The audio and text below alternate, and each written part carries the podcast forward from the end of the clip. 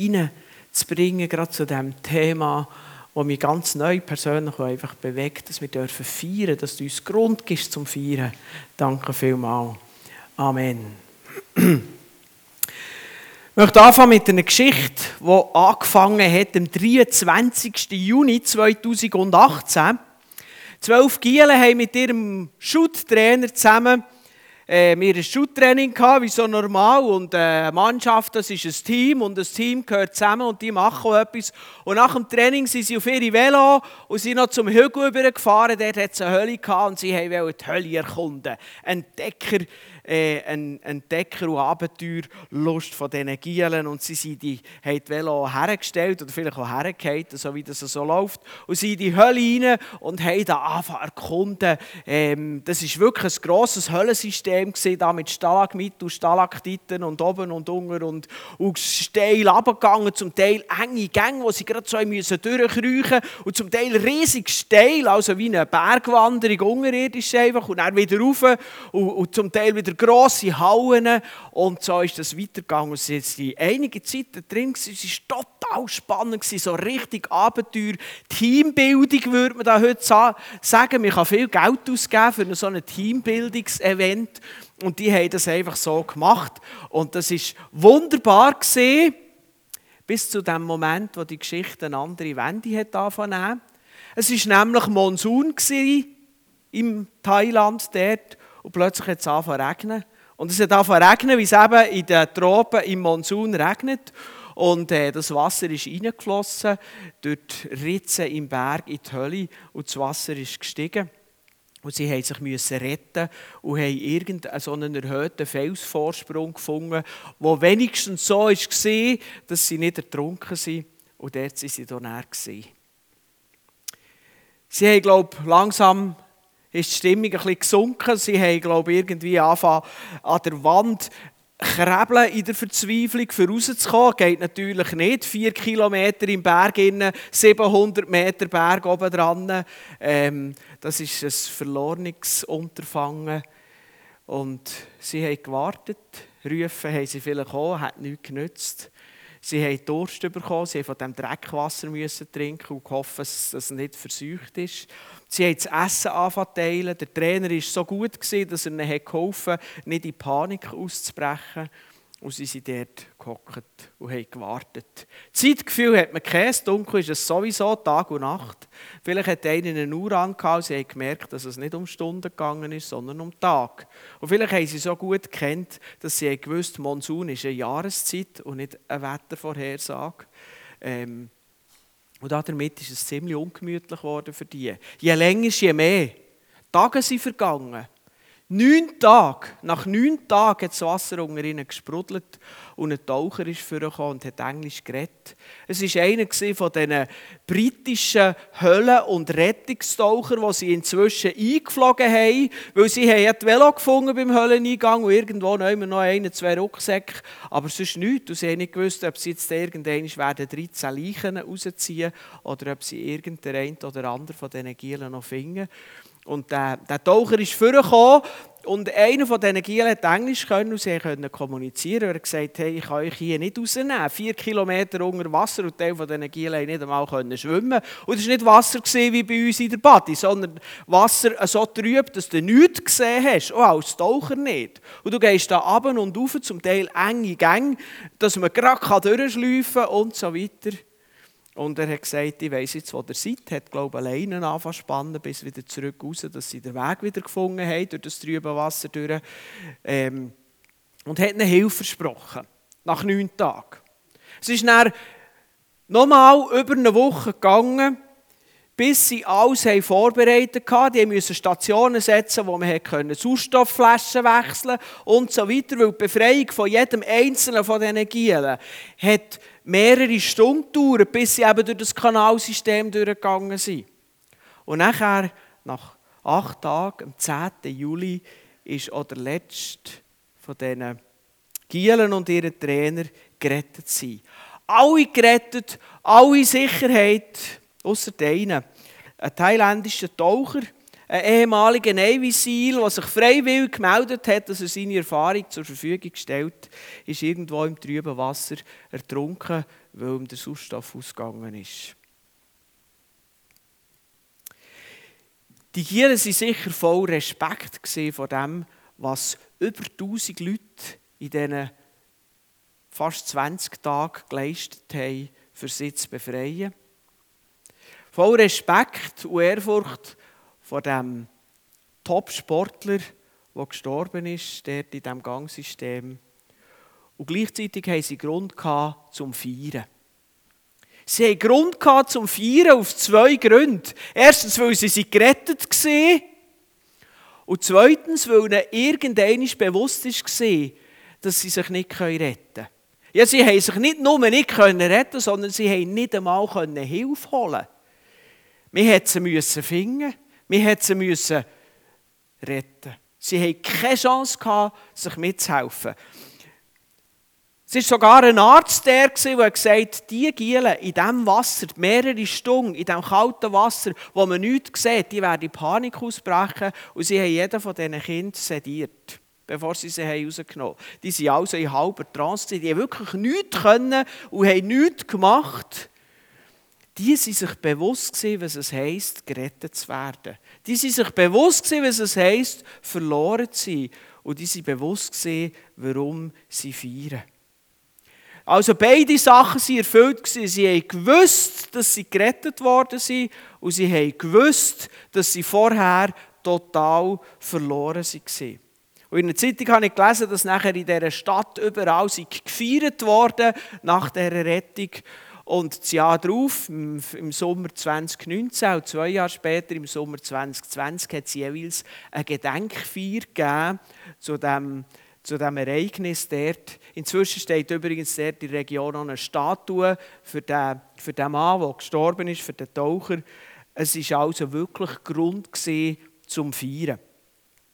Und die Geschichte ist mir in den Sinn gekommen, als ich die Predigt von heute nachgedacht habe. Grund zum Feiern, zu unserer Reihe Feiern.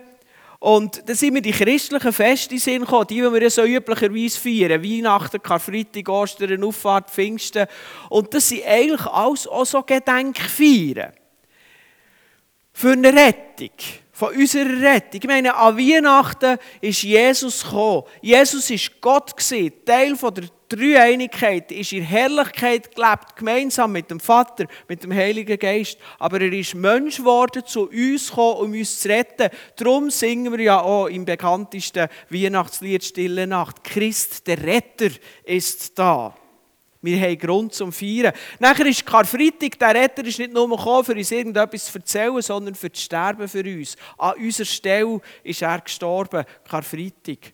Aber er ist nicht nur gestorben, um zu zahlen für die Schuld, sondern er hat den Tod besiegt, die Sünde besiegt, die Hölle besiegt. Darum ist er auch auferstanden an Ostern. Wir dürfen daran denken. Und es ist der Beweis, dass auch wir werden auferstehen. Wir haben vorhin gesungen, ich glaube an die Auferstehung. Und wir glauben darum an die Auferstehung, weil Jesus liebhaftig auferstanden ist und wir ihn gesehen haben.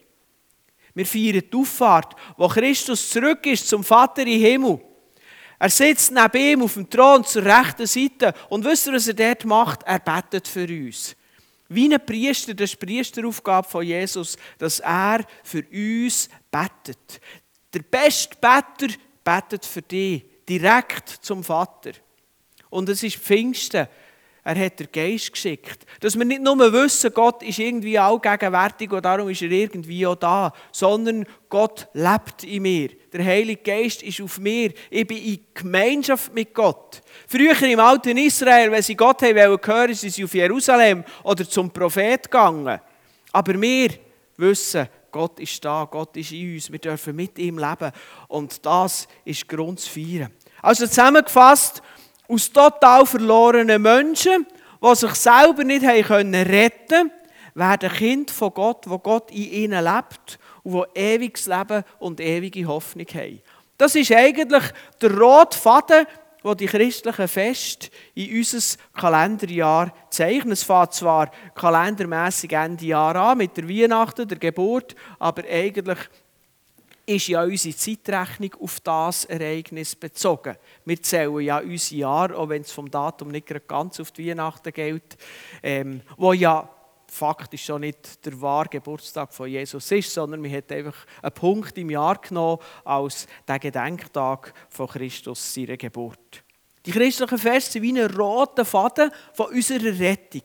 Wir sind eigentlich gesehen wie die Gielen in der Hölle, ohne Chance, sich zu retten. Mit einem Unterschied, der Mensch hat sich mutwillig in die Verlorenheit hineingebracht und die Gielen vielleicht höchstens leichtsinnig, weil sie in diesem Tag vielleicht nicht hätten sollen in die Hölle gehen oder in dieser Jahreszeit. Und unser Retter hat mit dem Leben gezahlt, für das er uns retten kann. Und darum haben wir Grund zum Feiern. So wie die Gielen haben Grund gehabt zum Feiern, so haben wir Grund zum Feiern. Und wisst ihr, was mir auffällt, und darum bin ich auf die Geschichte gekommen, für euch das versuchen zu zeigen. Ich hoffe, es gelingt mir. Bei uns fehlt manchmal so richtig die Freude zum Feiern. Wir sind manchmal ein bisschen auf Autopilot. Wir sind zwar Christen, wir haben die christlichen Feste, aber Hand aufs Herz, haben wir nicht vor allem Freude, dass Karfreitag die Woche ein bisschen kürzer ist und dann die vom Ostermäntig auch nochmal und dass wir vielleicht noch verreisen können und so weiter. Aber der wirkliche Gedanke, dass wir unsere Errettung feiern. Es geht uns nicht so durchs Herz, wie ich mir vorstelle, dass es diesen Gielen durchs Herz gegangen ist, wo sie nach ihrer unfreiwilligen 14 Tagen in der Hölle eingeschlossen, da endlich sie gerettet waren und ihr Herz aufgegangen ist und sie haben gemerkt, aus der Verzweiflung ist wieder Leben geworden. Irgendwie ist es für uns so eine Gleichgültigkeit. Und eben, als ich über das nachdenke, sind mir die zwei Sachen in den Sinn gekommen. Wenn man feiern will, muss man zwei Sachen. Man muss erstens gerettet sein und man muss zweitens sich bewusst werden, wie verloren man vorher war, dass es überhaupt Sinn macht. Wenn die Gielen die Vorstellung gehabt, sie hätten ein bisschen raufklettern und dann wäre sie selber in die Freiheit gekommen, die hätte sie vielleicht gefunden, was ist das Theater von ihrer Befreiung. Aber sie haben es probiert und sie sind sich bewusst gesehen, entweder tot oder gerettet von außen. Und ich wünsche mir, dass es mir gelingt, heute mit der Predigt in uns das neue Bewusstsein zu wecken, wo der Grund zum Feiern herkommt, dass wir neu eine, eine Festfreude haben. Und wisst ihr, mein Empfinden, mein Empfinden ist, dass uns manchmal die Sicht fehlt, wie verloren der Mensch ist. Wie verloren wir sind oder wenn wir zu Christus sind, wie verloren wir gesehen. Und ich greife das nicht einfach aus der Luft raus. Mir fällt das zum Beispiel auf, wenn ich sehe, wie, wie Leute manchmal Mühe haben, wie auch Christen Mühe haben, das Alte Testament zu verstehen. Man liest das Alte Testament und ist schockiert über die brutalen Begebenheiten. Und nachher hat man sich langsam daran gewöhnt, weil man weiß, ja, es gibt wirklich schlimme Menschen und die Bibel beschreibt halt einfach ohne ein Blatt vor dem Mund, wie es ist. Aber nachher kommen noch die Sachen, die wir noch fast schwieriger einzuordnen haben, wenn Gott noch von Gericht redet.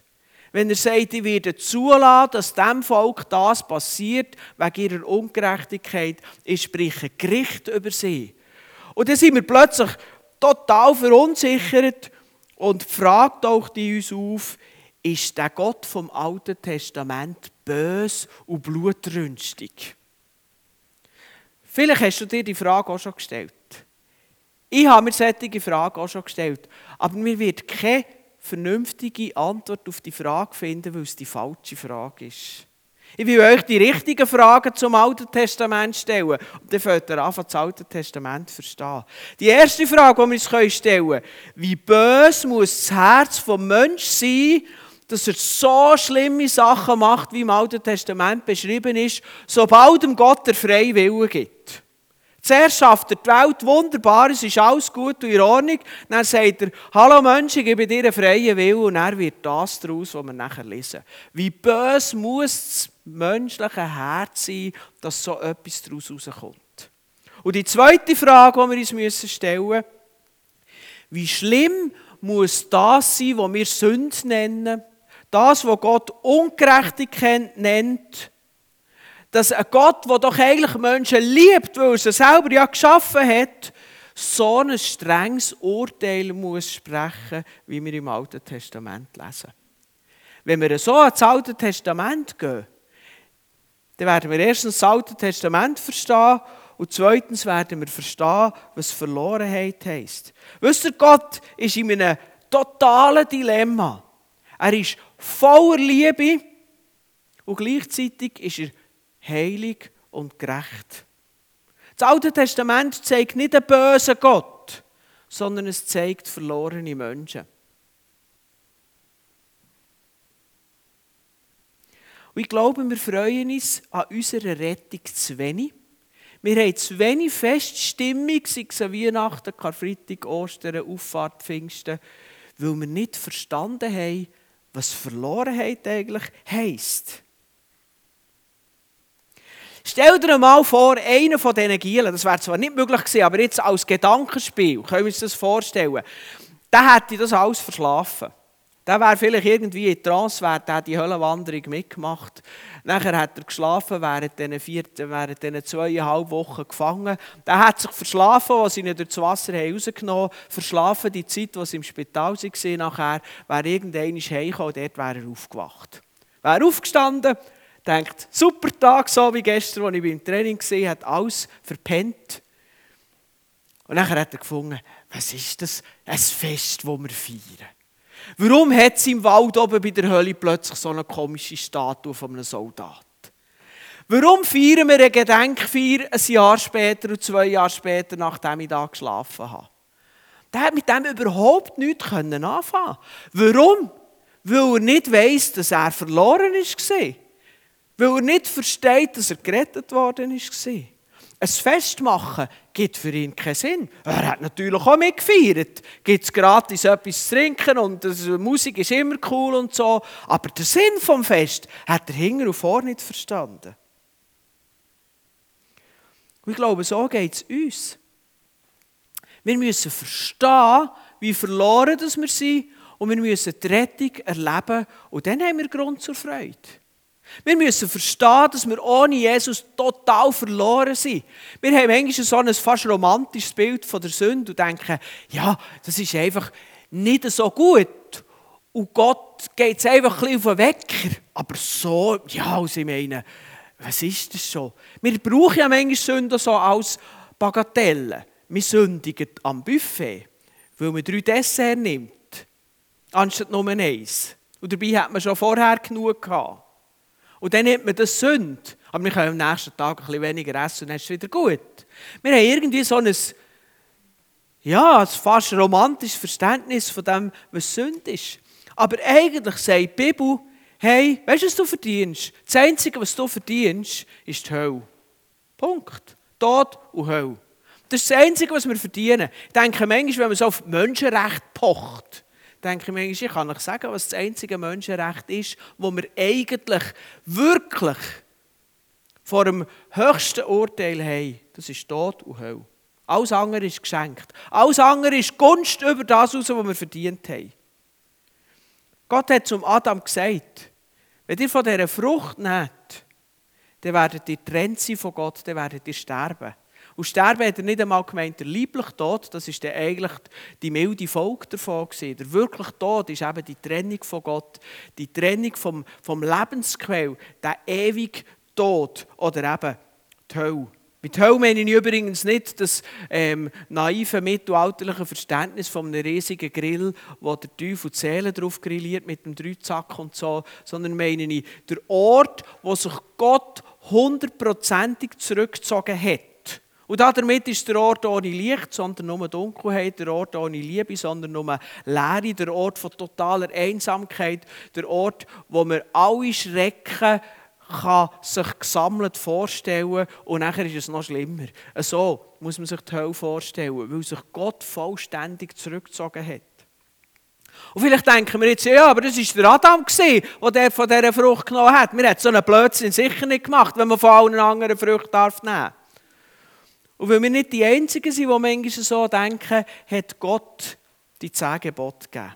Und er hat gesagt, okay, okay, die lieben selbstgerechten, scheinheiligen Leute. Tut mal euer ganzes Leben, eure ganze Vergangenheit, eure ganze Gegenwart und eure ganze Zukunft, die zehn Gebote 100% aushalten. Du sollst keinen Gott haben neben mir, sagt Gott. Du sollst nicht töten. Du sollst nicht Ehe brechen. Du sollst nicht stellen. Du sollst nicht lügen. Du sollst nicht das begehren, was dem anderen gehört. Nie. In deiner Vergangenheit, in der Gegenwart und Zukunft. Kein einziges Mal. Und dann kommt noch Jesus und sagt, im Fall, da geht es nicht nur um das äußere Tun. Er erklärt in der Bergpredigt, es geht eigentlich um unser Herz, letztendlich. Also töten ist nicht nur mit dem Messer ins Herz, sondern töten ist oder Mitmensch hassen. Dann bist du eigentlich schon ein Mörder. Oder die andere Frau anschauen und in Gedanken mit ihr ins Bett, dann bist du schon ein Ehebrecher. Also wenn wir ehrlich sind, sind wir entweder Heuchler oder Sünder.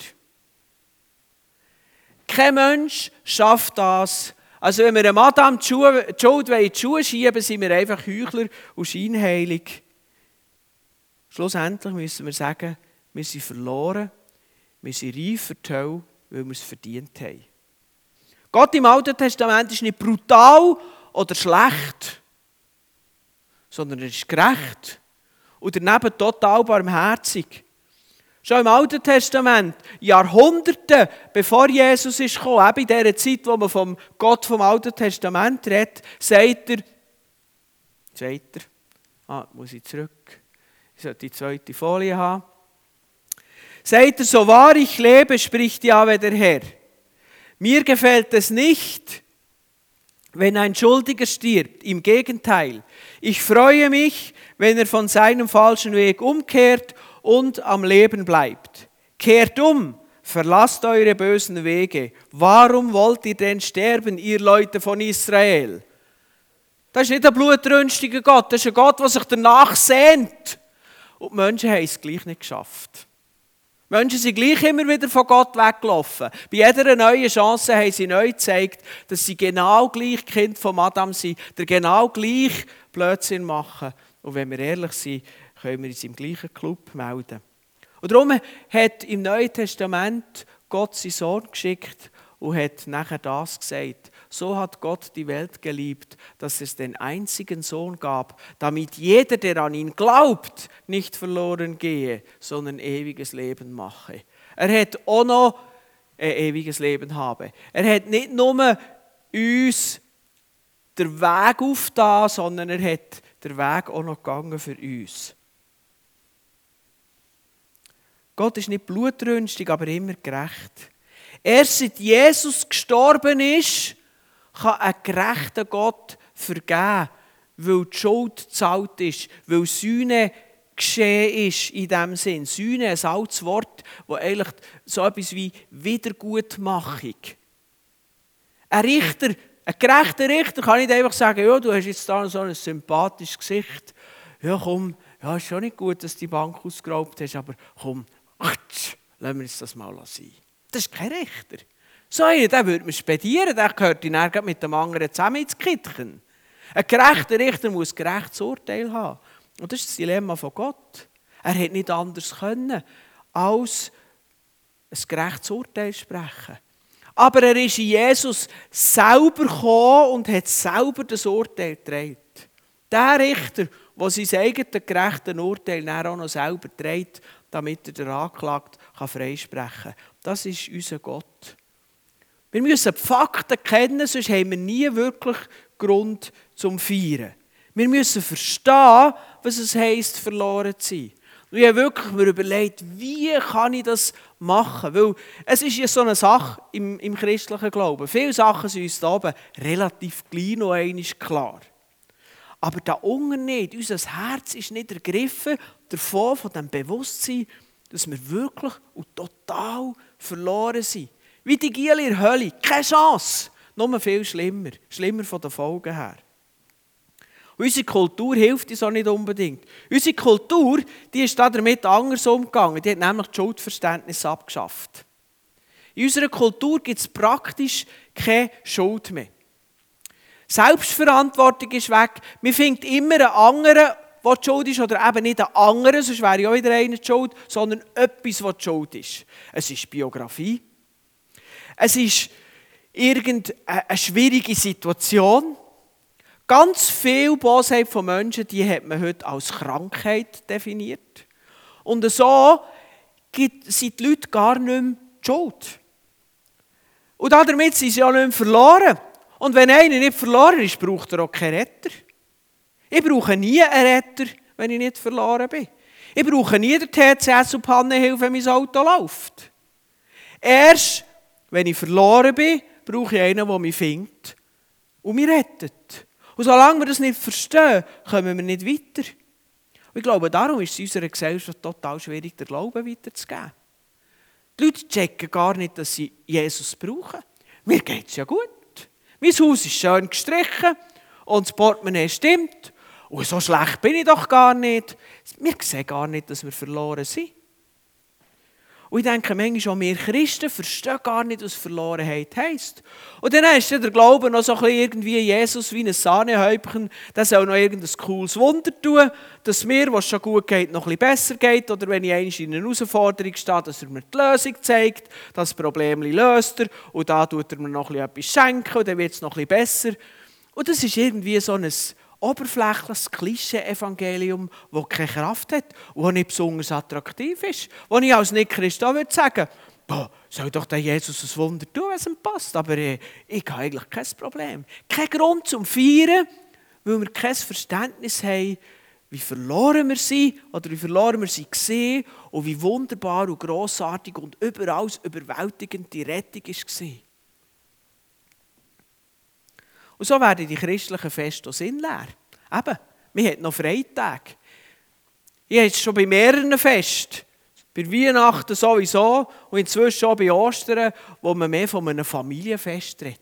Es hat irgendeinen religiösen Hintergrund, aber eigentlich ist es ein Familienfest und jede Kultur kennt so die traditionellen Feste, wo man einen Freitag hat und, äh, und irgendwie im Winter halt mehr drinnen und im Sommer eher draußen irgendein grosses Essen bereitet und ein schön zusammen hat. Das ist leer. Das ist wie bei dem Giel, den ich fiktiv habe dargestellt habe, der nichts mitbekommen hat von seiner Rettung. Wirkliches Feiern fängt an, wo wir die Verlorenheit und die Rettung wirklich erkennen und verstehen und erfassen. Ich habe, wirklich, ich habe mich ein bisschen eingelesen bei dieser Verlorenheit von diesen Gielen in dieser Hölle. Das hat wirklich x Unmöglichkeiten gegeben. Normalerweise hat zum Beispiel nur gesagt, der Arzt, der die, die, die Gielen sediert hat, das macht man normalerweise nicht die muss man total überwachen, weil wenn man einen sediert, kann es so plötzlich sein, dass er kippt und wenn man dann nicht das Gegenmittel gibt, dann hört halt das Herz ganz auf. Aber die sind da drei Stunden zu einem guten Teil unter Wasser gesehen. Jeder Einzel. Der Arzt hat für die zwölf Gielen sein, der hat gar nicht dabei sein und er hat so schwach müssen sedieren, dass sie unterwegs noch einmal müssen nachspritzen Und dann hat er müssen diesen Profitauchern zeigen, wie sie diesen Gielen die, äh, die Medikamente spritzen. Das hat nicht mehr können. Eigentlich ein unmögliches Unterfangen, das noch nie jemand gewagt hat. Voll solche Sachen war die Rettung. Ich glaube, die Gielen die haben ein Leben lang zu studieren, was es eigentlich heisst, sie zu retten. Und ich glaube, wenn das bei uns im Glauben nicht so ist, dass wir ein Leben lang dran können staunen, wie verloren wir eigentlich waren und wie grossartig die Rettung von Christus war, werden wir nicht richtig in die Festlaune hineinkommen. Und so müssen wir uns fragen, wo stehen wir heute? Und da ist mir der Paulus in Sinn gekommen, der hat nämlich beides erlebt. Der Paulus, der hat ja früher Saulus geheissen und hat das Gefühl gehabt, er sei also einer der ganz Gerechten. Er war so ein strenggläubiger, religiöser Jude und die, und die strenggläubigen Juden, die haben das Gesetz so in Regeln umgedeutet. Also, dass man zum Beispiel, sie hat das Sabbatgebot, das ist auch noch eines der zehn Gebote, wir sollen am, am, am Sabbat, den Sabbat heiligen und dann ähm, Gott ins Zentrum stellen und nicht arbeiten. Und, und die haben dann gesagt, ja, du darfst einfach tausend Schritte machen. Das war der sogenannte Sabbatweg. Gewesen. Und, äh, und, und dann hat er einfach gefunden, ja, ich habe jeden, jeden Sonntag 900 Schritte gemacht. Wo ist das Problem? Ich bin gerecht. Und so haben sie all seine Regeln unterteilt. Er hat gefunden, er sei ein wahnsinnig gerechter Typ. Und, und, ähm, und nachher ist er einmal Christus begegnet. Und er hat plötzlich genau das erkannt. Er ist total hoffnungslos, verloren, reif Hölle, trotz seiner Hunderten von Regeln, die er brav hat eingehalten er hat gesehen, meine Gerechtigkeit, die lenkt nicht vor dem gerechten Gott nie. Und er durfte erfahren, dass ihm Gott vergeben hat und dass er eben errettet worden ist. Und das hat sein Leben total umkrempelt. Und da wir jetzt vom Feiern und von der Freude reden, möchte ich das auf das beziehen. Er war so voll Freude, dass er sogar gesungen hat und sich gefreut hat, als er einmal mit einem verschlagenen Rücken im Gefängnis äh, gesessen ist, weil er als Christ ist zusammengeschlagen und ins Gefängnis gesteckt wurde, wegen seinem Glauben. Oder später hat er einmal ein anderes Mal, als er wieder weg seinem Glauben im Gefängnis war, hat er äh, eine Gemeinde, wo er befreundet war mit ihnen, den Philipper, hat er einen Brief geschrieben und dort schreibt er immer, freut nach, freut nach. Mehrmals, in mehreren Kapiteln schreibt er, freut nach. Der Mensch, der früher so selbstgerecht war, dass er keinen Grund zum Feiern hatte, ist plötzlich so voll Feier, Lohn und Freude gesehen, dass selbst äußerst schwierige Umstände in seinem Leben nichts daran haben ändern dass er Festlohn hatte. Und so müssen wir uns fragen, wo stehen wir? Sind wir wieder alt Paulus, der Saulus? Oder sind wir wieder Paulus, der erkennt hat, dass er eigentlich nichts als die Hölle verdient hat und darum sein Leben total neu als kostbar und geschenkt anschaut und darum voll Freude und Dankbarkeit ist. Wenn wir das erkennt haben, und das nicht nur erkennt haben, sondern noch Teil von unserem Leben ist, dann herrscht wirklich Freude und dann ist es Zeit zum Feiern. Amen. Jesus, ich danke dir, dass du bist gekommen, um uns Grund zu geben zum Feiern. Und ich bitte dich, Herr, dass wir nicht nur erkennen, dass du unser Retter bist, sondern dass wir auch erkennen, warum wir eigentlich einen Retter brauchen. Dass wir ganz neu, ganz egal, ob wir die Rettung für uns schon haben angenommen und erlebt oder ob wir die Rettung noch nicht haben angenommen und das von außen hören, dass wir einfach als erstes Mal verstehen, wie fest wir in der Hölle von der Sünde, von der Verlorenheit, von der geistlichen Verlorenheit total chancenlos gesteckt sind oder stecken und die einfach brauchen. Und ich bitte dich, dass wir nachher ganz neu erkennen, wie groß deine Liebe und deine Gnade ist. Und dass wir ganz neu das erfassen. Und ich bitte dich, dass wirklich jedes, was da drin ist, das auch ganz persönlich dürfen erleben oder es noch wird dürfen